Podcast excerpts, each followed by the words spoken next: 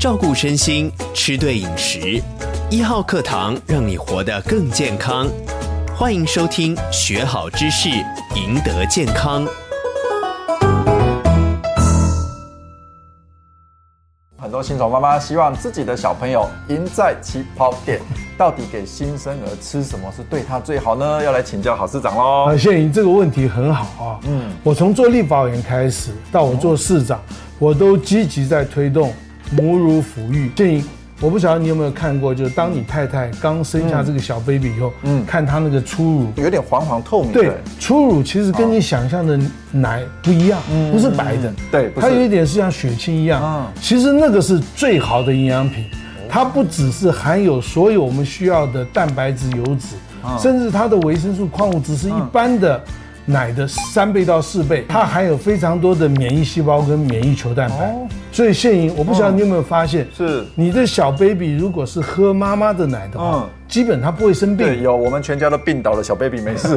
所以很奇妙一件事情，小孩子婴儿的抵抗力特别强，一般的各种疾病他都不会感染。那很多的妈妈哈喂母奶的时候呢，她就会想说，那我到底要给孩子喝多久母奶会比较好？我一再的强调就是。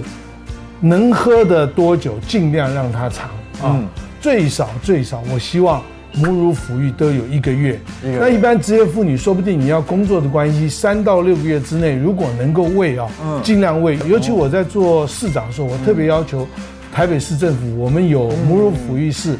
甚至有挤奶室，嗯、最主要就是让这些妈妈，嗯、你能把小 baby 带来喂奶，或者实在不能带奶的时候，你把奶挤出来，回去，给小 baby 喝，能够到三个月到六个月，基本上我觉得这是很理想的。是是是，那吃了这么久母奶的孩子，他会跟别人有什么不一样呢？其实，在国际非常有名的一个期刊叫《Lancet》，他把母乳抚育的小 baby。